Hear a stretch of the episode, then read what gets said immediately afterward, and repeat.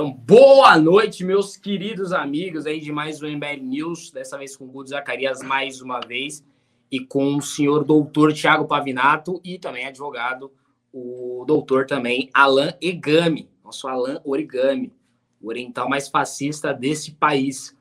Bom, a gente vai falar mais de o quê? Bolsonaro, mais fascista, um dos Não falar orientais mais... besteira, Guto. Falando do Alan Egami. Alan Gami, ele é fascista com orgulho, velho. Fazer o quê? Fascista do Vamos bem, falar. mano.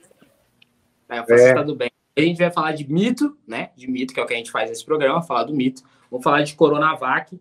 Vamos falar mais de Mourão também, um pouco de mito, um toquinho de mito, assim, um, um temperinho com mito também ali no Mourão. E Amapá. Não sei se vocês leram a pauta, que esse sujeito muito lindo fez. Mais uma vez, ela tá tão linda quanto o sujeito que a fez. E aí, vamos começar? Boa noite, Pavinato. Boa noite, Alan Origami. Nossa, tô vendo aqui que pauta horrorosa, velho. Você está vendo agora, né? todo, todo, todo o preparo do participante aí. É simpática, mas é horrorosa, né? Ah, velho, mas hoje, tá, tá, tá um pouco sem tema mesmo, sem tema Não, legais. é que é... Tá, tá. Bom, Vamos- vamos começar antes de com- mais nada, eu acho que a gente, eu proponho aqui um minuto de silêncio, né, homenagem póstuma ao professor Cabum, que ontem, acho que confirmada, compra- comprovada a Covid, né, e nos deixou aqui para um plano melhor, quem sabe com as virgens lá no, no paraíso. Qual o plano? O plano o Mint, o, o, É, o Master, né? o do que cobre o Sírio Libanês? É, Esse é o exatamente. plano melhor. Esse é para poucos, só para poucos. Ricardo, se depender do, do plano pro Sírio, tá lascado. Mas vamos, vamos começar. Deixa eu ver se tá cortando minha cabeça, velho. É uma cabeça um pouco grande. Mas espera aí, espera aí. Bom, é isso lá. Vamos começar. Rejeição do Bolsonaro bateu 50% aqui em SP e aprovação cai 6 pontos no Rio, né? As duas maiores cidades aí do nosso Brasilzão, a, a rejeição do Bolsonaro caindo em São Paulo e a, aprova... não, a rejeição aumentando em São Paulo e a aprovação caindo no Rio. Bateu 50% em São Paulo, rejeição, e caiu 6 pontos no Rio. Foi interessante que 70% dos jovens de São Paulo não gostam do mito. 70% dos jovens não gostam do mito e o lugar onde ele é mais bem avaliado é entre os mais velhos, com 30% de aprovação, que convenhamos é um pouco baixo, né? Mas ainda assim é onde ele é mais bem avaliado. Os candidatos dele, tanto o Russomano quanto o Crivella em São Paulo, no Rio, estão patinando bastante, né? O Russomano derretendo, mantendo a sua marcha histórica de derretimento, mesmo sendo deputado há 24 anos, está derretendo aqui em São Paulo, e o Crivella tá atrás, bem atrás do Eduardo Paes, que segue on, né? Paes está on, e tá quase ali empatado com a Marta Rocha, a esquerdista do PDT, a candidata da Lacrosfera, de Gregório do Vivier, toda essa galera aí. É, começa com quem? Pavinato ou com Alan? Vamos começar com Pavinato.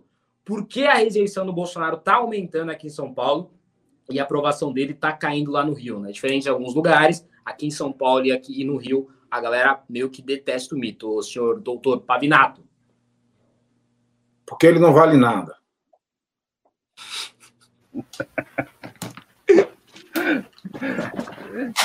Maravilha, hein? Mas Por quê? direto Porque ele possível. não faz nada que presta. Vamos lá. Por quê? Porque ele só fala abobrinha. Por quê? Porque ele só está preocupado com os filhos dele. Por quê? Porque o jovem hoje não é bobo. Porque o jovem é conectado. Porque quanto mais informação, menos mito. É por isso, a popularidade dele cai entre os jovens, porque a gente tem é, é, é, tem uma hora que você consegue mentir, você consegue armar uma narrativa, mas chega um momento que é, é um conjunto tão grande de coisas cabeludas, de coisas que não dá para você sustentar todas elas. E o Bolsonaro chegou naquele momento que o cara é presidente porque ele compôs com o Centrão, ele está dando dinheiro à galera, e ele está tocando a coisa, porque a situação está ruim, a inflação está ruim, o câmbio está péssimo, a recuperação de emprego já vai de mal a pior, ninguém tem perspectiva, saúde no Brasil é aquela coisa. Aí ele começou a falar de, de mexer com o SUS, e começou a mexer com o SUS com aquela é, precisão técnica que ele tem na fala, né? Ele fala uma coisa toda errada para fazer uma cortina de fumaça. Aí a educação também não vai bem. a cultura também não anda, nada anda bem nesse país. Na, tirando o agronegócio, que está lá, a Tereza Cristina quieta no canto dela, levando aos trancos e barrancos, e ele está aqui fazendo circo ainda. E tem uma hora que o circo cansa. A piada começa a ficar repetida. Aquela, aquela, o tombo do, o pum do palhaço, a farinha do pum do palhaço já não tem mais graça, em homenagem a Regina Duarte. Então a popularidade dele tende a cair. A popularidade dele tende a cair onde as pessoas não recebem nenhuma nenhum cala-boca estatal. Aqui no estado de São Paulo, o, o, o número de pessoas que recebem a renda Brasil é muito menor que nos outros estados. Portanto, a popularidade dele aqui tende a cair, já que a popularidade que ele ainda mantém, que ele segura na unha, é uma popularidade ficta conseguida na base do dinheiro. Senhora Alan Origami, Hugo Alan Origami, para os mais íntimos, né? Que meio que é seu nome original, mas ninguém fala assim. É... E aí? E o... é, eu acho que o Pavinato resume bem quando ele fala da questão da, das realizações, né? Da, da execução, dali, daquilo que ele se propunha, não só no plano da, de governo, né, no campo da, da, da execução né, das políticas que, em tese, ele prometia, foi a bandeira de campanha dele, né, a plataforma de campanha dele, como no campo ideológico. Hoje ele já começa a dar aquela fraquejada. Né? No campo ideológico, tem um custo, né, eu estava falando isso ontem, é, com alianças, por exemplo, com Roberto Jefferson, né, assim, na, na Câmara com Centrão, e por assim vai. É, não é simples assim só esperar do, do, do seu público apoiador que, que diga amém para tudo. Foi e é do, grande parte assim? É, mas tem uma coisa que cansa, né? A derrota cansa, a gozação cansa, e aí provoca o que a gente chama de desengajamento. Me parece que isso está ocorrendo. Né? A mobilização, é, difícil falar em espontânea, né? Mas aqueles que provocavam as mobilizações espontâneas também não parece que não estão tão próximos dele. Né? A gente viu a, um descolamento ali de uma área, área ideológica que, que pode ter um custo para ele muito forte, que é aquilo que arrebanhava mais e mais gado, joga gado para cá, joga gado para lá, alimenta com, com teses para defesa do, do absurdo. Isso me parece que está bem mais fraco, mas é só uma sensação da minha parte. Agora, a pesquisa se refere especialmente à população em geral. População em geral é uma questão de percepção, sempre. Então, é, não é uma medição do que é um analista econômico, não é um sociólogo, não é um cientista político. A avaliação popular é a percepção das realizações no seu dia a dia, no seu cotidiano. E nisso pode ser é, o golpe fatal ali no, nas duas principais capitais né, do país, que serve como um termômetro político, né, uma tendência política. E nisso tudo a gente via ali, o Ricardo sempre comentando a questão do, dos auxílios segurando a popularidade, embora o Pavinato tenha pontuado, estou de acordo, que não é em grande parte aqui em São Paulo, mas ajudava num ambiente de falta de perspectiva. E na medida que a abertura da quarentena, né, a liberação, a flexibilização da carteira, as pessoas têm a impressão, a ideia de que vai voltar tudo ao normal. Então eles começam a olhar para outra coisa, não para um auxílio necessariamente, não com a capacidade do governo dar um suporte, mas sim é, buscar buscar assim opções de emprego, vaga de emprego, é, elevação da atividade econômica, o empresário espera que a movimentação, apesar de estar, estar ocorrendo um movimento natural, né, comparado ao que está fechado e que está abrindo, é lógico que vai ter uma melhora, mas não tem aquele reaquecimento da economia. E o pior, com um ambiente de inflação, inflação em cesta básica, cesta básica, digo, produtos de consumo em geral do, da, da população, aquilo que compõe a necessidade básica. E nesse ponto pega muito. Né? A inflação, quando você fala de arroz, quando você fala né, de produtos de higiene, que muitas vezes é, passa despercebido, o pessoal, a questão do preço, quando você começa a olhar é, carne, é muito difícil você segurar uma popularidade E não, não há nessa hora o que dizer é, como desculpa para o governante. Isso cai diretamente na popularidade. Então, é, eu vejo que esses dois elementos são muito fortes né, para reduzir a popularidade dele é, é, naturalmente e pode a tendência é essa, de, de queda, de descida. Se não houver uma virada é importante, se não houver um fato importante. Um fato importante qual que seria? Uma segunda onda, que foi o que hoje o nosso ministro Paulo Guedes já mencionou.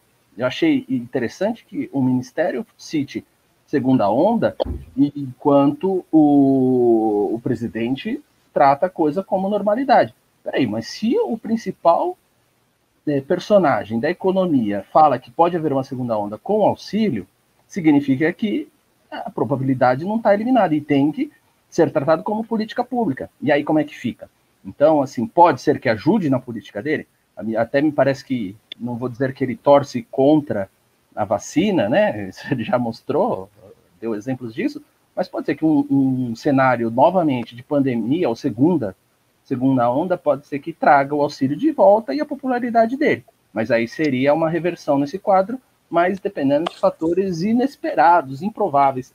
É, é, acho que esse é o contexto. Agora, tem um, um fator político, só para ponderar e, e, finalizar, tem a questão ideológica, tem a questão econômica, social da população, e o terceiro, tem a questão das eleições, que ele atrelou a imagem dele nessas duas capitais a duas figuras muito ruins que é o nosso caro Celso Russomano, né, e que quanto mais ele se agarra ao presidente, mais os dois afundam mais rápido. Né, então, me parece que os fenômenos são até similares. Né? Se a rejeição dele está aumentando, a, a queda na, nas pesquisas do, do, do Russomano também tem caído de igual modo ao Crivella, que também cai nas pesquisas. E os dois atrelaram fortemente a, a, a, a imagem ao presidente. Então, esses três fatores aí parece que não têm contribuído da melhor forma. Apesar, né, só para ressalvar, que popularidade não significa saída do governo, uma vez que a gente teve o Michel Temer no, durante praticamente dois anos governando com é, quatro pontos negativos de popularidade. Né?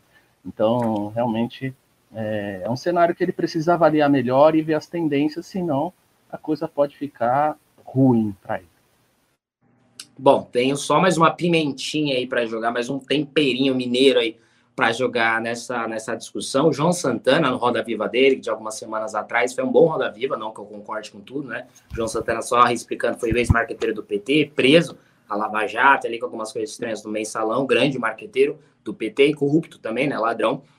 É, ele falou que o Bolsonaro agora está tentando migrar é, de, de ser um líder moral, né? Que agora antes era, era Lava Jato, isso, vamos moralizar o, o, o, país, Deus, pátria, família, etc. Um líder moral, e agora está tentando ser um líder social, né? mais ou menos o que o Lula era na questão social, com auxílios, etc., obras populistas do Nordeste, acordo com grandes lideranças do Nordeste, etc. Né? Isso explica, por exemplo, que ele está na alta histórica de popularidade, né? a popularidade dele no Brasil inteiro é maior do que no começo do governo, apesar de São Paulo e Rio tá tão ruim. Queria jogar primeiro o Pavinato, depois no Alan, na próxima pauta eu inverto a ordem. É, será que o Bolsonaro vai conseguir fazer esse salto de um líder moral para um líder social? Pave. O Papai Noel chega dia 24 ou dia 25? Acho que é 24 de noitinha, né? Então, o Bolsonaro vai fazer a virada nessa data junto com a aparição do Papai Noel. Beleza? O, o, o Dura é a dificuldade para ele trazer o saco cheio, né? Porque saco cheio mesmo só vai ter a população, porque a do Papai Noel esse ano vai estar tá difícil de, de, colocar presente, viu? Porque o auxílio não tá. Não, ele não faz virada moral. Ele não faz virada moral nenhuma. Quem tem esperança ainda? Gente, que virada moral. Não dá nem para comentar um negócio desse, velho.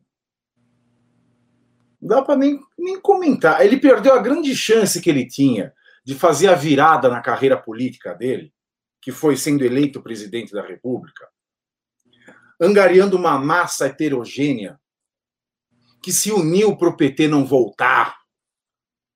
Uma massa muito heterogênea entre maluco varrido reacionário, é, é, monarquista, liberal, é, conservador, se é que ele existe no Brasil, lavajatista, o isentão todo, todo mundo se uniu ali em torno do Bolsonaro, fechou com ele. Se ele perdeu essa grande oportunidade de sair como líder de alguma coisa, ele já perdeu.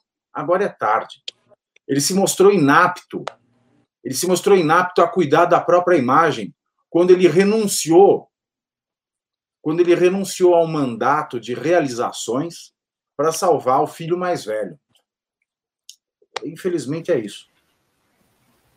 Ô, Pax, é... antes de passar para o Alain, o que o João Santana hum. falou é que ele antes, ao menos na campanha, ele tentava ser um líder moral e agora ele está tentando caminhar para essa questão do auxílio. Será que ser uma coisa mais social, de povo, essa coisa mais populistão aos modos clássicos, será que ele, ele consegue? Será que ele engana essa galera? Ou não? Sem, sem chances. Essa galera nem quer saber se ele é bom, se ele é ruim. O povo quer saber dinheiro no bolso, filho. Farinha pouca, meu pirão primeiro.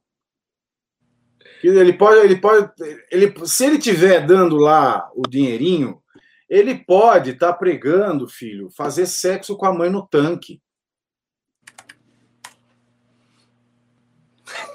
Quando você está preocupado em ter o que levar da mão à boca, você não está preocupado com, com um símbolo.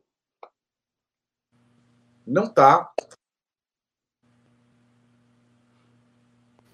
Justo. Senhor Alain Gami. É, é, eu, eu acho que é realmente assim, é uma, foi uma tentativa durante o auxílio, mas que esbarra num, num, num problema muito grave, que é a questão fiscal. E assim, é, é, é, é só um tsunami que está ali chegando e está todo mundo na praia, tranquilo, achando que está em férias. Não é bem assim. Então, qualquer política social que ele agora venha propor, qualquer até populista, é, é, tem a dificuldade na grande realidade, que é uma economia caindo para a 12 mundial. Né? É um país que as pessoas já não estão confiando mais para investir, né? a evasão de investimento é grande, é, você tem outros problemas sérios, que é a, a, o valor dos títulos, né? os juros que compõem, né? a oferta, que não, não estão sendo interessantes. Então, a dificuldade do governo se financiar junto com a dívida crescente é, é, é, a realidade que ele tenta escapar.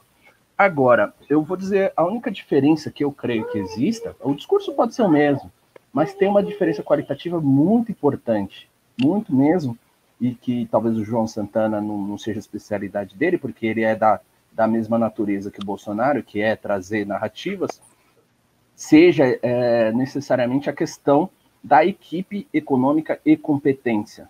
Pode falar o que quiser do governo Lula, eu realmente assim não suporto no, no, no ponto de vista político, tenho meus problemas né, em relação ao tipo de política que ele faz, porém, tinham caras lá que é, fazem realmente uma grande diferença em comparação ao que a gente tem ao nosso ministro Paulo Guedes, infelizmente. Aquela expectativa que a gente depositava no Paulo Guedes é a mesma daquela é, competência que teve os primeiros, que foi nos no primeiros anos com a equipe econômica que o Lula montou ali. A gente está falando do próprio Langold Farm, né?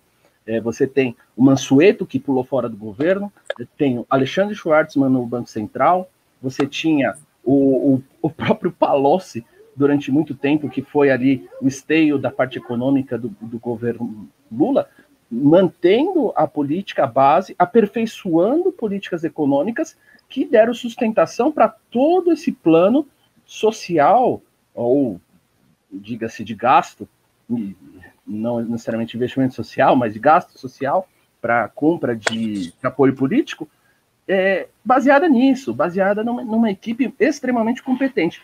Então, o, o grande diferencial dos dois aí é, apesar dos pesares de, de não, não gostar do governo do PT, é a questão da competência. Ele não tem competência para governar e outra, ele não tem competência, inclusive, para dirigir as narrativas. Se ele queria ser um Trump nas narrativas, ele falhou miseravelmente, porque o Trump ele era um cara que jogava arriscado, ele provocava é, informações contraditórias, mas em termos de resultados ele entregava muita coisa. Ele entrega muita coisa coisa que o Bolsonaro não entregou. Eu estou pensando aqui, em algum tempo, dois anos de governo, metade do mandato, qual é a grande execução, grande é, realização desse governo em termos de competência? É zero. Você falar do auxílio, que é um, uma coisa importante, que foi o, o, auxílio emergencial, no início a gente mesmo apoiou, falou, precisa. A gente teve uma distribuição de dinheiro sem critério.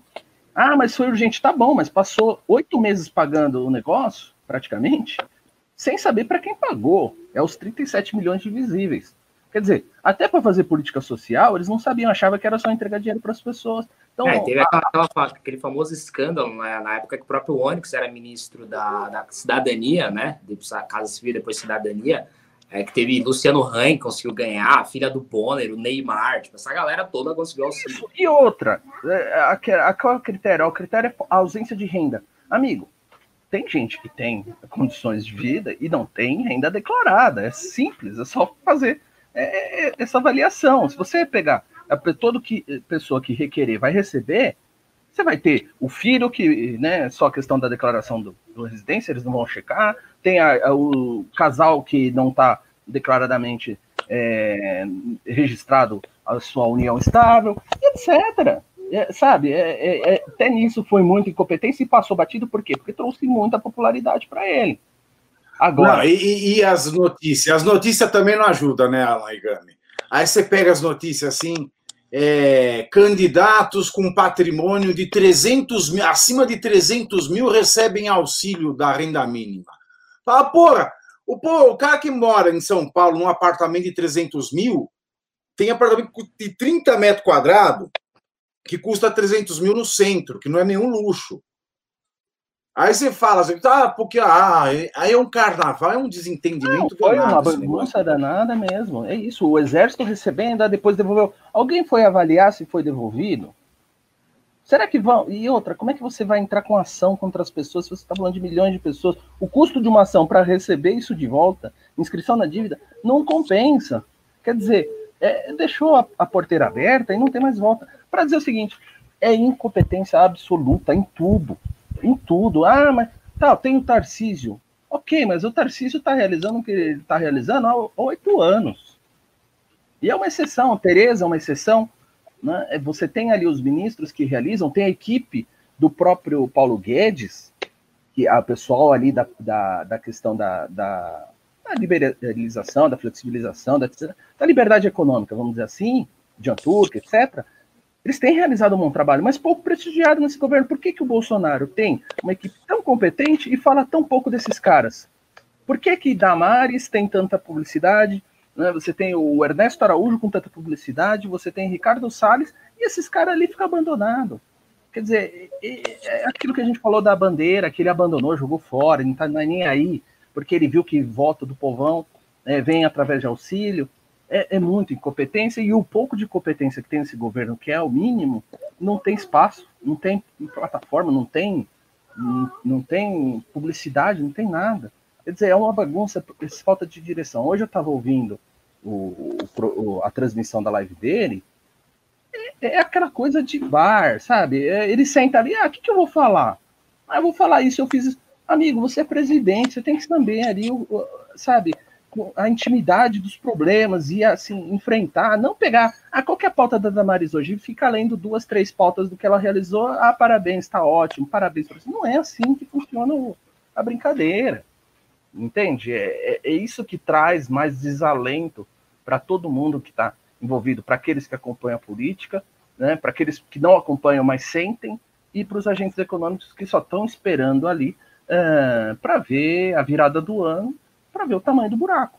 É isso, basicamente. Bom, tô, tô, com uma ideia aqui polêmica. Falei com o nosso queridíssimo Israel Russo, que tá, tá, tá cuidando aqui dessa live, fazer um debate sobre vacina, nossa querida Coronavac, entre Alain Egami, que eu creio que é contra a obrigatoriedade da vacina, e Thiago Pavinato, que é favorável à obrigatoriedade da vacina, pelo que eu vi nos tweets dele. Não sei, pode ser que um seja contra, a favor, errei aí, pode ser, mas porque a próxima pauta é vacina, uma pauta um pouco chata, um pouco bad. Eu queria fazer uma coisa mais de qualidade para aumentar a audiência, aumentar também pimbas. Tá chegando os pimbas, chegou até um pimbão, um pimbaralhaço, um pimbaço. Mas quero jogar esse debate para vocês. Vocês topam? a Legame? Qual é que é? Posso fazer? Vocês vão ficar ofendidinhos? Jamais. Só joga, sorteia aí para que lado vai a pauta e a gente defende, não tem problema, né, Pavinato? Vou, vou jogar aqui nos comentários. Para isso, né? Chat aqui, vou fazer uma enquete. Eu sempre tenho medo de fazer essas enquetes da situação que eu vou falar. Ah, coloca um Fazer o quê? Um... o quê? Fazer o quê? Uma enquete? Oi? Não, não, deixa. sempre dá um medo que eu falo, não, vamos colocar uma votação aqui no chat, é a situação que vai vir nenhum. Você vai falar um ou dois, a galera vai tipo, cri, cri, cri, sabe? Rolando uma, os felpos aí de neve da vida. Mas aí, vai, coloca um se você quer um debate sobre Alain Gami Pavinato, sobre vacina, sobre a obrigatoriedade da vacina, que eu chamo de Butantan, porque eu sou favorável à obrigatoriedade, mas que há quem diga que a vacina comunista é chinesa, e dois para si não, para a gente tocar o barco e falar de, sei lá, outra, das outras pautas aqui. Deixar 30 segundinhos aí, né? Tá vindo bastante um, hein, velho? A galera tá. Tô vendo gente votando mais de uma vez também, hein? É, você tá vendo, ó, Alan? Você tá vendo aí também? Você consegue não, ver o chat? Não, não tô acompanhando, não. Porque, assim, eu, eu fico com medo do tamanho das ofensas que eu vou receber pelo chat. Não, eu... Também, eu também odeio ver chat. É só que eu tô de rosto, eu tenho que ver, velho. Eu odeio ver chat, eu odeio ver comentário, velho. Por isso que quando os outros estão fazendo o programa eu tô fora, eu vou lá só pra xingar, entendeu? Pra ter o prazer de ofender. Ah, aí, tá vendo um, tá vendo um aí, ó. Tá vendo bastante um e tem também o um número de um partido aí também, de uma bebida aí, daquela bebida 51 é. ó.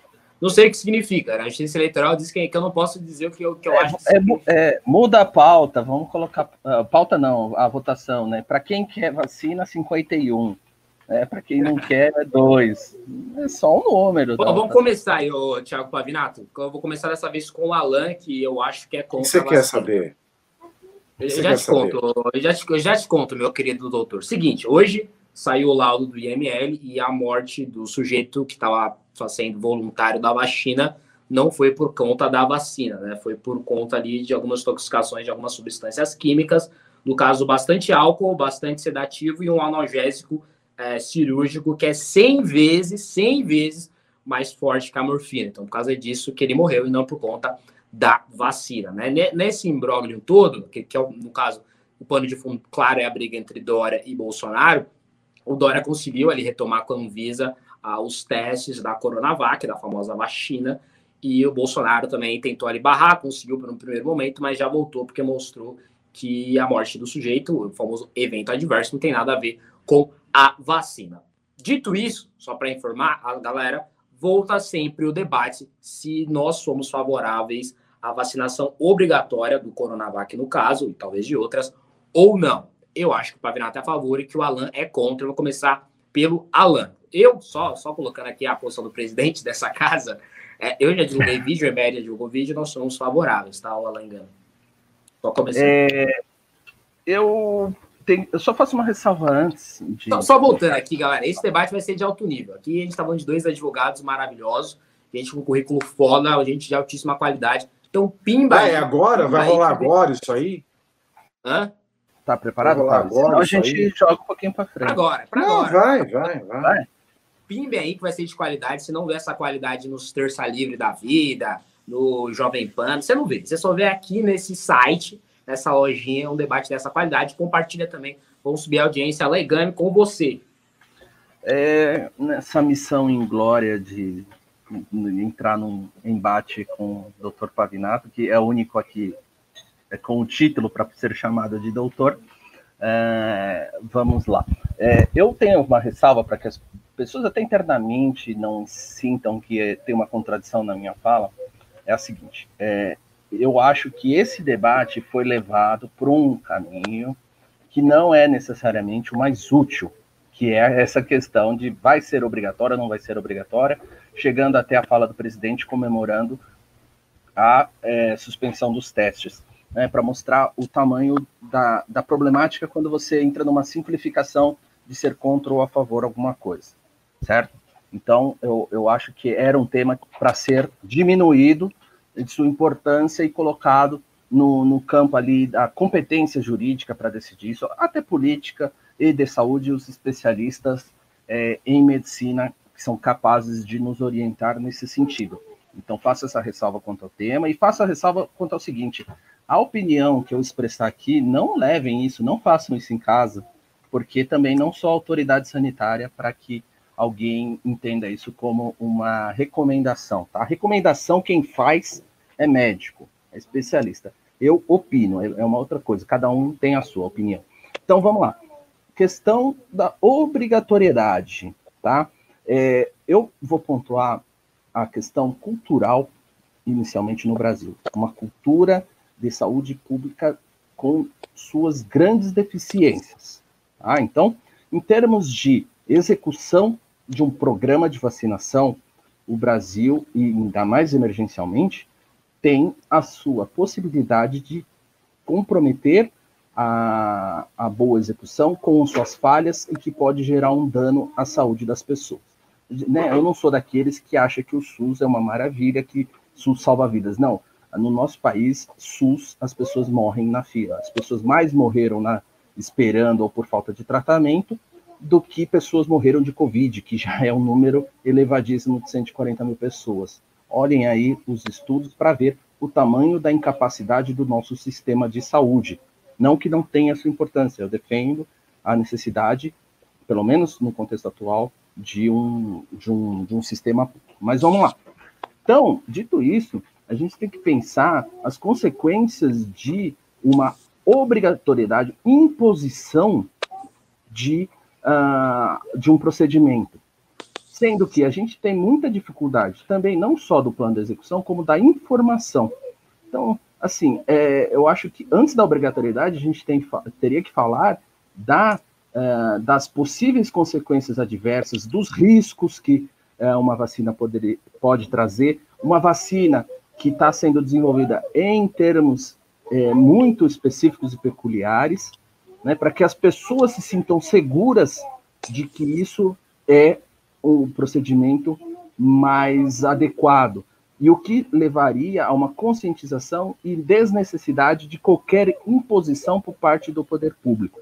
Tá? Então, assim, só o fato de falar em obrigatoriedade, a gente está pressupondo que as pessoas não vão aceitar a vacina e que aí demonstra, estanca um grande problema na execução desse programa, né, da vacinação. Quer dizer, se ela fosse é, 100% segura, se ela fosse algo que pudesse entregar para as pessoas e as pessoas se sentissem confortáveis com isso, não precisaria ser obrigatório. Então, a gente sempre tem que desconfiar nesse sentido. Então, você, por exemplo, é, se você, muitas políticas, assim, muitas coisas são é, obrigatórias justamente porque é, é, é, uma incompetência por parte do poder público de demonstrar ah, os, seus, é, os seus problemas, né, diversos que podem é, advir disso, e, por consequência, as pessoas acabam é, seguindo outro tipo de conduta. É até um problema jurídico, né? Então, assim, a necessidade da sanção ou não, até para o campo penal, tem a ver com essa questão da, da, da conduta das pessoas. E aí eu avalio isso tudo. Agora, eu vou dar um, informações, por exemplo, que eu vejo em relação à vacina. É, ela tem um grau de cuidado, de manipulação, que é muito rigoroso, em termos, por exemplo, de temperatura. Então, por, é, se você exige ali, eu estou falando, acho que de menos 80 graus, parece, que ela precisa ser mantida. Estão falando de utilizar gelo seco para mantê-la em locais ali que tem maior dificuldade de armazenamento. Então, digamos assim, é, como é que você poderia obrigar algo que nem mesmo a sua aplicação, a sua manutenção é garantida? Entende? Eu acho assim, o poder público, a partir do momento que ele se propõe a fazer algo obrigatório, ele tem que garantir determinadas condições, certo? Senão, ele está transferindo a incompetência dele para o risco de saúde das pessoas, e que é o contrário do que a medicina se propõe a fazer, entende? Então, é, é, todos esses elementos estão é, atrelados para chegar a uma conclusão, se é bom ou não ser obrigatório. Se é bom, normalmente não é obrigatório. Parto um pouco desse, dessa ideia. Né? E tem a, a, a questão seguinte, é, que é determinante. Pro grau de eficácia da vacina, eles estão falando da, individualmente, da AstraZeneca, de, 100, de 90% para garantir a eficácia. Enquanto é, me parece, os epidemiologistas falam em 70% para ter a imunização satisfatória da população, certo? Fazendo esse cálculo, o, o, o custo de você tornar essa medida obrigatória é maior do que simplesmente adotar a política sem qualquer tipo de sanção. Porque é um número que pode ser atingido só com a conscientização, com a informação e com a vontade das pessoas em se proteger, sair para rua e trabalhar. Entende? Que assim, você vai causar um transtorno muito maior, vai dar um ativo político para um presidente que está pouco preocupado com a saúde, enquanto é, pode ser que ainda gere um, uma polêmica que diminua o, o, grau de intenção das pessoas em se vacinar. E aí chega o problema maior, que é o seguinte: como executar essa sanção? Então, quer dizer, você vai assumir um problema grande e essa execução pode ser prejudicada por falta de meios. Norma com sanção que não tem execuibilidade, né, execução, não tem efeito de norma. Isso é uma, é uma premissa jurídica básica. Né? Uma norma, para ser efetiva, ela precisa ter a sua sanção, mas a sanção que possa, logicamente, ser alcançada. Então, quer dizer, é um debate em torno de uma questão que, que em termos racionais, não tem muito sentido. Né? Tanto do ponto de vista sanitário, como do ponto de vista da, da, da jurídico, e outra, a questão realmente da liberdade em termos atenuados, desde que observados esses requisitos. Aí eu faço a ressalva.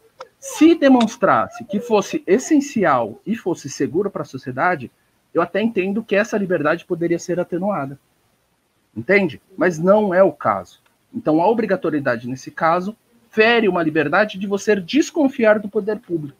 Não é uma liberdade absoluta contra o poder público dizer eu quero ou não quero. Isso eu não, não acho que seja saudável para uma sociedade. Agora, existe a liberdade de desconfiar. A partir do momento que a minha desconfiança traz mais risco do que a saúde pública, amigão, sinto muito, você vive com outras pessoas, né? ou vai viver na caverna, ali você tem liberdade 100%. Então, é, é por isso que eu entendo que a obrigação é algo assim. Então, Alan, para encerrar, para eu passar para o Pave, né? É, perdão. É, não, encerrando. É isso que eu entendo quanto à obrigatoriedade da vacina. Assim, ó, debate de alto nível aqui. Ó. Alain Gami colocou bons pontos, foi contra a obrigatoriedade da vacina, sem ficar com vacina do Dória, sem, ai, mas a China é comunista, sem, sem essas coisas, sendo um cara técnico e maravilhoso, que é o que esse oriental é. Ô, senhor Pavinato. Você... Pois não, querido, pois não. Pois não, querido. Fala. Dois pontos, você dois quer pontos. tomar vacina ou você dois não pontos. quer tomar vacina? Estão falando aqui no chat que você está jogando Free Fire aí. Não, não estou, eu estou trabalhando, seu bando de vagabundo. Por falar nisso, Cara, hoje eu estava. Que jogando, eu desci velho. Na... Quando eu jogo, eu, desci... eu vou para Las Vegas, filho. é. Mas, ô Pac, dois pontos aqui. O primeiro, você é a favor da obrigatoriedade da vacina do Coronavac? E dois, para entrar um pouco aí nessa, nessa teminha que eu vi você falando recentemente, o Estado pode ou não obrigar as pessoas? Vá, vá. Tá, tá, tá, tá. Tá, tá, tá, tá, tá. É claro que o Estado, o Estado pode tudo, querido. O Estado, se ele quiser, o Estado só não caga na nossa cabeça porque o Estado não tem anos. Que se tivesse, ele poderia cagar. Tá? O Estado pode tudo. Tá? E quanto à questão, se você é, você é a favor da obrigatoriedade da vacina, esta pergunta é uma, e você é a favor da obrigatoriedade da Coronavac? Esta é outra pergunta. Tá? Vamos separar, porque estas, estas questões não, não são as mesmas. Sabe por quê? Porque ninguém vai ganhar nem perder. Vai todo mundo ganhar e perder como diria a Dilma. Bom, você é a favor da obrigatoriedade da, vacina?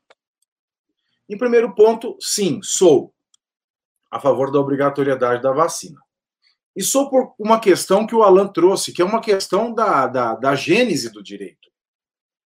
O direito só existe porque vale a frase de Plauto de que o homem é lobo do homem. Se o homem não tivesse essa, essa natureza, essa, essa lupus anima, né, essa alma de lobo que ele tem, a gente não precisaria de direito. Se imperativo categórico fosse verdadeiro, como quis Kant, que todo mundo tem um senso de justiça, se todo mundo sentisse que devesse viver honestamente, viver sem lesar ninguém e dando para cada um o que é seu, não querendo o que é do outro, a gente precisaria de direito. O direito ele é a grande prova de que não existe um imperativo categórico. Para mim, isso é um fato. E porque não existe imperativo categórico, fica na utopia, é no campo da religião secular, tanto um pensamento é, gauche, à esquerda, de que no fim, né, depois da revolução, o comunismo, as pessoas vão viver sabendo cada um o seu quadrado, da mesma forma que é o libertário, que acha que as pessoas vão agir tecnicamente de acordo com a lógica e Não. Nós temos natureza animal. Animal. E o nosso cérebro, e a, as pesquisas de neuroimagem e de neurociência, elas têm avançado muito. Elas mostram que qualquer tumorzinho atrapalha todo o nosso julgamento social. Tem pesquisa de neurociência que diz que uma pessoa ela pode ser um carola de igreja, vegetariano, que cuida das borboletas e porque nasce um tumorzinho no cérebro, ela pega um revólver e sai atirando em todo mundo. É conclusivo? Não é conclusivo. É a ciência que avança e a neurociência é muito recente. Aí eu falo, a neurociência é muito recente. O que se dirá então dos estudos de uma doença que até ontem ninguém sabia que podia existir? Que até o Harari falou que a raça humana já estava livre né, dessas pragas infecciosas, dessas pandemias. Se a neurociência, que é um fenômeno estudado já há mais de um par de décadas, ainda é recente, o que se dirá dos estudos sobre o coronavírus, sobre a Covid-19? Mas voltando à questão da obrigatoriedade, se eu acredito no direito, se eu acredito que o direito é necessário, eu devo conceder ao direito certas prerrogativas que fogem ao ideal liberal, ao ideal da liberdade. Que não existe liberdade limitada, meu filho, nem na natureza. Se você quer gozar da sua liberdade, você é um mogre lá, Augusto Zacarias, você está lá pelado, lá, balançando, a, saudando a mandioca na natureza, pulando e, e brincando com os animais e, e, e chafurdando-se na lama e depois se lavando nas fontes, se você quiser continuar a gozar da tua liberdade natural, você tem que ter responsabilidade para não cair do penhasco.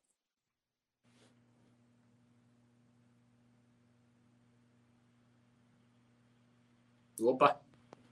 Travastes? Travastes, Pavinato. Pavinato deu uma travada ali, mas tava, tava tudo muito lindo aí. Acho que a ditadória deve ter censurado o comentário do Pavinato, né, velho? Será que volta? Será que volta? Mas, ô, ô, galera, antes do Pavinato voltar, eu tenho que passar pro Aloy Gami, ficar ali defendendo esse, essa fascistice dele aí de não ter vacina obrigatória. É, pimba aí, velho. Olha, olha, o nível desse debate. Tem um doutor, mestre, graduado em Direito pela USP, senhor Pavinato, o Aloy Gami, do jeito que leu, velho. Ele já deu tudo, sério. Todo livro eu vou na livraria, eu, eu, antes de comprar o livro e gastar meu, meus tostõezinhos ali furados, eu mando pro Alan para ver se o livro é bom ou não. O cara, o cara já deu tudo, da indicação de livro, etc, etc. Olha esse nível de debate, o Pavinato defendendo a obrigatoriedade da vacina, sem ser idiota, sem ser comunista. Ah, tem que obrigar mesmo, foda-se. E o Alan e Gami também defendendo, sendo contra a obrigatoriedade da vacina, sem falar, ah, vacina chinesa, ah, China comunista, ah, não sei o que lá, ah, o ditadória, ah, sabe? Sem essas coisas todas, esses alarmismos idiotas que no fundo, no fundo é só uma briga política entre John Dória Jr., é, o governador de São Paulo, e o presidente da República, Jair Messias Bolsonaro. Então, Pimbe aí, compartilha para também ali passar ali, tentando aí premiar essas 440 e subindo aí pessoas que estão assistindo esse ML News de uma quinta, ao menos aqui em São Paulo, muito chuvosa, muito fria, 8 da noite, a galera vendo um debate de altíssimo nível. Pimbem e compartilhem a live. Alain Game, quer fazer mais algumas considerações não, antes de ver como o seu eu, eu vou ser honesto e não vou roubar o Pavinato enquanto ele está ausente. Mas eu vou aproveitar, e já que você falou indicação, tem o livro do Tiago Aragão, Geopolítica da Vacina, é esse o título? Eu li alguns títulos que eu baixei ele, eu comprei digital, e é muito legal, ele traz bastante informação atualizada, assim, é muito difícil o cara escrever um livro durante uh, os fatos, e ali tem muita informação, inclusive aquela informação de que grande parte dos insumos da matéria-prima da, da, das outras vacinas é, eram, eram produzidas na China, vem desse livro aí. Muita gente utilizou, uh, utilizou isso. O Pavinato acho que está perdido, voltando. Tá ali, o Russo, tem que voltar aí, o Pav. Tem que voltar o Pavinato. Voltando. Então eu declaro vencido por WO, é isso? WO, por WO. Só assim né? tá, rolou só um intervalo, uma pausinha, o Pavinato já tá aqui. Só que o Russo tá dormindo, né, velho? Cadê o Russo, velho? Deixa eu mandar aqui pra ele aqui no, no News. Deve estar tá ouvindo aquele reggae, aí esquece do, do programa.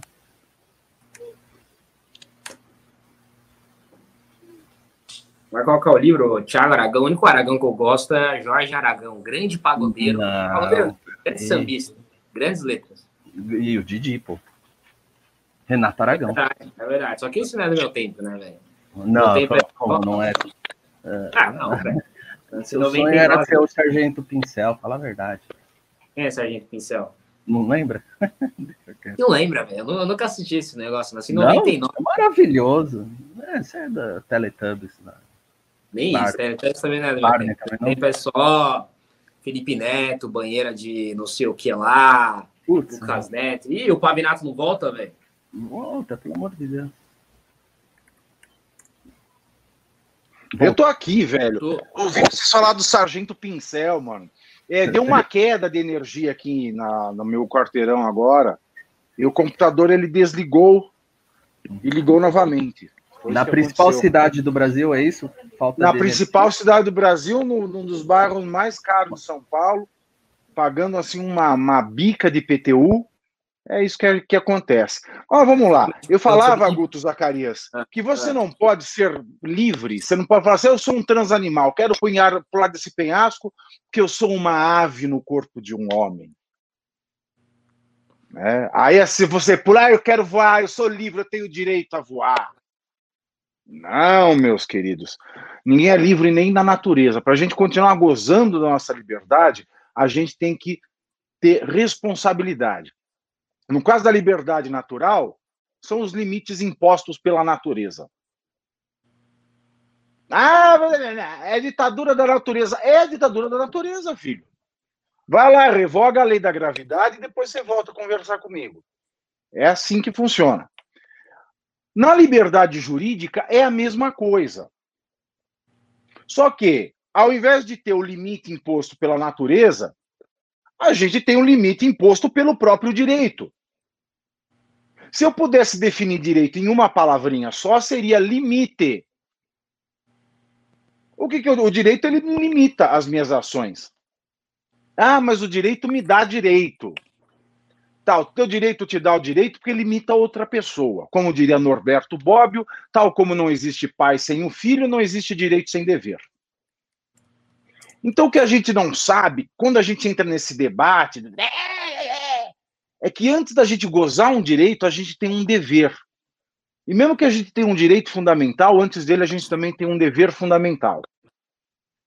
Se eu tenho um direito fundamental à liberdade, eu tenho o dever fundamental de não atrapalhar a liberdade do outro. Se eu tenho direito fundamental à vida, eu tenho o dever fundamental de não é, acabar com a vida do outro, não prejudicar a vida do outro. E assim vai. Esse é, esse é o grande é, é, o grande drama do direito que as pessoas chúcaras não percebem. Que essa direito, direito, liberdade, liberdade, mas é liberdade para mim, é direito para mim, o resto que ser é assim que acontece no, nos países onde o debate se esfacelou entre pessoas chucras e que tomam um ímpeto com a rede social e querem é, que, esse, que essa opinião seja colocada no nível de argumento. Essa é a loucura da sociedade em rede. Então, primeiro, se a gente quer ter o direito fundamental à saúde, que a saúde é um direito fundamental, eu tenho o dever fundamental de não prejudicar a saúde do outro. É assim que funciona na democracia liberal. Que coisa linda, né? Então, meu filho, nós no Brasil já temos entendimento do STF pacificado que vacina, por exemplo, a vacina infantil, os pais não podem. Ah, por preceito religioso, eu acho que a vacina tá, é um chip alienígena na minha criança, ou é um veneno do Estado para a criança não ficar velha não pagar a pensão. Sabe essas bobagens do, do movimento anti-vacina? Então, assim, no Brasil nós já temos um entendimento firmado, sólido pelo STF, de que os pais não podem negar às crianças vacinas. E se os pais negam às crianças a vacina, eles têm as penalidades previstas no Estatuto da Criança e do Adolescente e no Código Civil.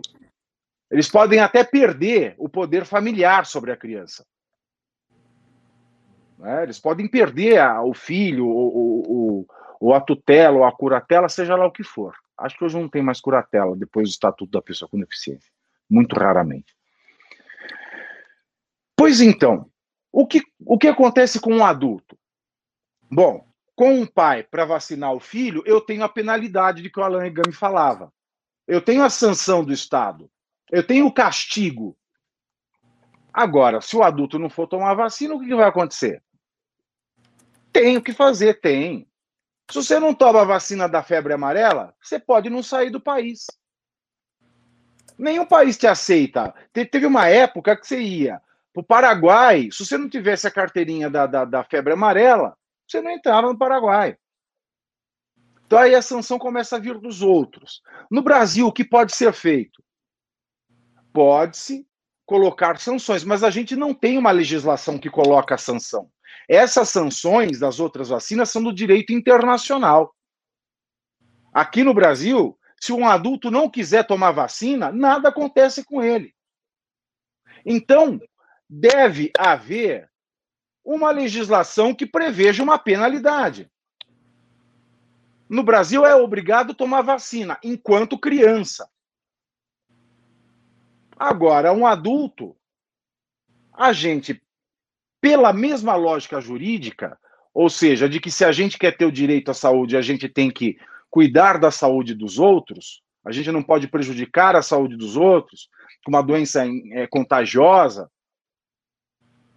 esse é um princípio que fica no vazio. Como a Alain Gami disse bem, a pessoa pode, ah, tá, eu não vou. Tá, não vai, não vai. O que, que o governo pode fazer? A medida que o governo pode fazer sem aval do Congresso é não deixar a pessoa sair do país, por exemplo. Que ele está cuidando aí da, da, da, das alfândegas. Fora isso, eu preciso ter uma, uma penalidade prevista em lei eu preciso do Congresso Nacional. O Estado não é o presidente. O Estado é todo o aparato de instituições, de poderes, de autoridade. Esse é o Estado. O Estado é o Ministério Público, é o Judiciário, é o presidente, é o senador, é o deputado, é o prefeito, o vereador, o governador. O Estado é todo o aparato. Mas o aparato só consegue punir fora da aduana através do processo legislativo. Porque ninguém neste país é obrigado a fazer ou deixar de fazer nada senão em virtude de lei, está no artigo 5 da Constituição. Portanto, uma vacina para adultos, pela lógica jurídica, ela deve ser obrigatória. Mas ninguém, neste momento atual do país, é obrigado a tomar uma vacina. Eu posso pensar num processo legislativo que cria uma penalidade para quem não tome uma vacina, por exemplo, é, é, é, de cachumba. Eu não sei se ela tem efeito em adulto. Ô, Pavi, só para Mas... encerrar, ah, para passar para a réplica do Alan. Tá bom, só para encerrar então. Se eu tenho uma vacina que é comprovada, que ela tem assim o, o período de teste, de estudo dela, percorreu os anos, eu até vejo um, um sentido em se legislar alguma coisa nesse sentido. Agora, quando você me pergunta, você é a favor da obrigatoriedade do Coronavac? Primeiro, eu seria conivente com essa obrigatoriedade se a gente soubesse do que se trata por inteiro o Covid-19, mas a gente não sabe. A gente não sabe, essa é a grande verdade. E como é que eu vou falar que a gente tem a cura para uma doença que a gente ainda não conhece por inteiro? Então não dá para você obrigar uma pessoa a se socorrer de uma medida que nem quem fabricou sabe se ele é eficaz. Não deu tempo do método científico agir. É humanamente impossível você ter populações é, é, curadas e testes ao longo do tempo que uma vacina normal tem. Uma vacina de pólio, uma vacina de sarampo. Ou você vai atropelar todo o método científico para uma pseudoproteção mundial, ou você vai respeitar o método científico. Respeitar o método científico. Ah, esse método é eficaz. É igual a vacina do sarampo. É obrigatório. Só que no Brasil a gente tem essa questão. A gente precisa criar uma legislação que torne a vacina obrigatória, porque nós não temos esta medida legal vigente no nosso país. Te surpreendi, hein, Guto?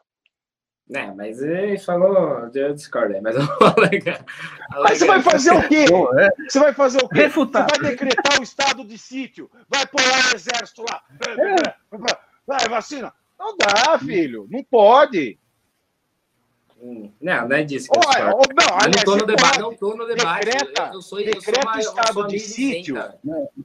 Não, eu acho é. que deveria ser obrigatório, mas entre eu achar que deveria e ser obrigatório, há um abismo. Hum. Há um abismo. É, e eu quero deixar aqui tudo muito claro, tudo muito explicado, porque eu sou aquela senhora com o seu avental branco, cansada e suada em frente ao quadro negro, com um giz na mão, gritando salvem a professorinha. Eu tenho pavor de imprecisão acadêmica. Então, eu deixo bem claro aqui o meu posicionamento. Tá, só passando aí, eu só dizendo, eu, sou, eu tenho que ser imparcial aqui, né? Eu sou, tô só mediano. Ah, sabe? é, muito imparcial. imparcial. É, todo mundo sabe a minha opinião. Vamos ler os pimba, velho. Vamos ler os pimba, porque eu preciso ir aí para o Morumbi. Tá, peraí, isso só, só, só uma repliquinha do Alegame. Foda que vocês dois são duas pessoas que dão votos muito longos, né? Juristas que são. Então, é, é fazer ah, traz o Celso de Mello para falar aqui. Traz o Celso de Mello, ele vai ser bem rapidão. Agora eu preciso de uma réplica de dois minutos da Alain e uma réplica de dois minutos do Pavinato aí. Mas que réplica? Por que você quer réplica, filho? Porque o Alan, o Alan quer falar, cara. Não, falar, não, não. Acho que, acho que a informação para quem, para quem Ô, Pavinato, você tá com medo? Você tá com medo do que ela vai dizer? Não, eu tô é com pressa, filho. Eu tô com pressa, é diferente. É são ele, coisas ele... de natureza, são sentimentos de natureza distinta, a pressa e o medo. É, é o. É que o. Dois minutinhos. O, o Guto não tá na pegada, que ele dá oito e meia, o Pavinato é, fica no desespero. É, normal. Não, não é, não é exatamente uma, uma trap. Eu vou dar um exemplo, por exemplo, é, é proibido usar, é, como é que é, aparelhos sonoros no ônibus. Você já viu esse aviso? Já, já. viu, né? Tá. Ah. Você já viu alguém acontecer alguma coisa porque estava usando aparelhos sonoros do ônibus? É, não, não, já a galera apontar pro cara e falar, nego. Tá, mas e aí? Tem sanção? É uma norma? É uma norma. Tem sanção? Não tem. Então, amigo, é, é, é o direito que não existe. Né? É assim, é inútil. Então, é mais ou menos nessa linha. Tá? Você pergunta assim: é, a máscara é obrigatória? É obrigatória. Todo mundo usa? Todo mundo respeita? Agora, como é que você vai avaliar isso em relação a uma vacina? Você vai pedir para olhar a picada? Não tem marquinha igual a da, é da polio hum. até? Não tem marquinha. Você vai pedir para baixar né, a calça e mostrar a picada? Não, não tem como. então, assim, numa sociedade que, que tem o caos, é, é, tão maluco você ficar é, exigir um, um tipo de coisa. Vai pegar dois ou três casos mais mais, mais, mais simbólicos, e vai, vai acontecer o que aconteceu durante a pandemia. Você vai ter escândalo, vai ter é, briga, e não vai ter eficácia nenhuma quanto a essa norma. Aí você pergunta. Né, Mostra sociedade... aí o buraquinho. Não, ó, aqui no braço, no braço. Aí eu quero ver, eu quero ver o fiscal medindo o diâmetro. É, agora, agora, agora já está favorável agora, né? Não, essa tá vendo como tem que se manter essa liberdade? Porque o dia que as outras coisas forem obrigatórias, vai ter fiscal de buraco, pode ter certeza. Então, já tem, já tem os fiscais de buraco por aí, né? Exato. Então é melhor manter a minha liberdade individual de não. Tem o Bolsonaro, o Bolsonaro é. e a luta histórica dele contra a queimada. é. O, a Amazônica, Roberto... não, a de rosca. A lá, Roberto Jefferson, né, que tomou 20 pau é. de multa. Mas é isso, assim, você pergunta no Japão, é, a máscara é obrigatória? É, é obrigatória socialmente. Na Suíça, quantos casos de corona a gente tem? Lá eles já mantêm o isolamento social por natureza. É, se você for em qualquer época, eles vão manter o distanciamento social. Eles vão chegar perto de você porque é, é deles. Agora no nosso, amigo, é uma coisa muito louca. E agora só uma questão técnica rapidinha para finalizar. Vacina. Rapidinho, você já estourou é seu tempo e o é um já tá ficando frio. É um fato muito importante de saúde. Qual é o efeito da vacina sobre pessoas que já foram infectadas pelo coronavírus? é perigosíssimo. Ele é um vírus vivo. É perigoso, ah. Exato. É e a contaminação é, não é recomendável do ponto de vista da epidemiologia. E todo mundo sabe que, que teve o vírus ou não? Não temos essa informação. Dá para fazer o teste de todo mundo? Não. Então, como é que você vai aplicar uma vacina com possíveis efeitos adversos contra pessoas que podem já ter tido vírus? Quer dizer, é contra a saúde. É muito perigoso. Não, não, não. É perigosíssimo por isso que é sério essa questão, é assim, o, o do, de, de manter a obrigatoriedade ou não. Se me responder essas questões, de repente a gente se convence. E aí não precisa ser obrigatório, porque aí está todo mundo convencido, entende? E é, eu, trocando em miúdos, né? A vacina não é nem iogurte da Top Term, nem cogumelo do sol. Exato. Exatamente. É, é refutado, é isso. O cara jogou um monte de coisa aí, velho. Fiscal Pare de, de tomar a cloroquina. você quer fazer a sua tréplica ou você quer... Eu não, eu tô com pressa, filho. Eu quero ir para aí, eu preciso ir aí. Vamos de pimba? Vamos de pimbinha, então? Pimbinha? Você precisa da autorização? Eu sou, sou presidente da casa muito democrático, velho. Ah, você sim. derrubou um cara para fazer essa função e tá abrindo mão? Como é que é? Não, mas é que eu quero fazer, eu quero exercer essa função democraticamente. Eu golpeio para ser liberado. Obrigando o povo a tomar vacina. É, isso, isso, vamos lá. Vamos lá, o, um dia em ódio, tem poucos pimas, mas pimas de qualidade. Um dia sem ódio é um dia em vão, ele pimbou cinco reais e falou: boa noite apenas para quem meter um 51 um, um, um brabo na urna não sei o que significa. Há, há quem diga que, mas é que a Justiça Eleitoral disse que eu não posso saber o que isso significa. Depois, o Felipe Santos, aliás, no chat, muito apoia esse número aí, que eu não sei o que significa a Justiça Eleitoral, tá? Felipe Santos pimbou dois reais, falou boa noite, meu vereador. Salve Alain e Gutão. Então aí, boa noite pro vereador aí do, do chat, do, do News, e para o tal de Gutão e pro tal de Alain. Gabriel Filete pimbou 50 reais falou: o que vocês pensam sobre a história da laranja do Boulos, né, o laranjal do Boulos aí? Foram mais de 600 mil tweets. Isso pode prejudicá-lo? Mudando de assunto, quero parabenizar o Pavinato pelo jingle sensacional. Estou torcendo para que dia 15 seja cheio de alegria. Ele mandou bem. Um dia cheio de alegria para a justiça eleitoral não vir aqui achar um dia alegre. Tomara que dia 15 seja um dia muito alegre, muito florido. Vocês querem comentar aí sobre o Laranjal do Boulos aí? Vocês acabaram vendo a matéria do Oswaldo Eustáquio? Eu, eu vi, é, é, frágil, ele dá informações imprecisas com relação ao funcionamento da atividade, então não culpo ninguém antes de ser apurado os fatos como deveriam ser, e não me parece o caso, ainda mais vindo de quem, então a gente sempre tem que desconfiar né, da, da informação. A galera para condenar o Boulos pelo Laranjal do Boulos, que pode ter feito, não sei, como o Alan disse, eles são rápidos, né? Agora, a mulher do Flávio Bolsonaro lá fez quatro anos de depósito de dinheiro sem sacar dinheiro. Ou seja, ela pagando tudo em dinheiro sem sacar dinheiro. Ela tem uma árvore de dinheiro em casa. Aí não, aí não, tem que ver. Ah, e o André Siciliano, agora. Bom, tudo muito estranho. Ô, Pavinato, quer comentar? Você viu esse laranjal do Boulos aí? Não viu, não viu. Aí o Draxis32 firmou mais cinco reais e falou: Pimbinha para perder o desbande de Tony Fernandes Mendes, Ricardo Ribeiro S. e Larissa Gomes. E para falar bem dos advogados que falam odeio o processo. é, o Alexandre Santos, vulgo Salsicha, o final Salsicha, disse que numa guerra sempre acaba morrendo ali alguns inocentes. Né? Essas pessoas citadas, no meio de tanto bans, vários bans ali é, que foram justos, acaba rolando os bans injustos. Então já vou pedir para a galera da produção, alô, Russo. É, pra... Eu tô ouvindo isso aí, quanto tem? Quantos meses eu tô ouvindo isso aí? Seis meses já. É o e efeito colateral. Você, você tá do lado, do lado ou você tá do lado do chat, ô, senhor Pavinato? Eu estou do lado do povo. Mais um Thiago Cardoso do deu não, né? Pimbou 20 reais e falou: pimbinha para comprar Coca-Cola. Isso foi o último pimba ali, o cara que pimbou para a gente comprar Coca-Cola.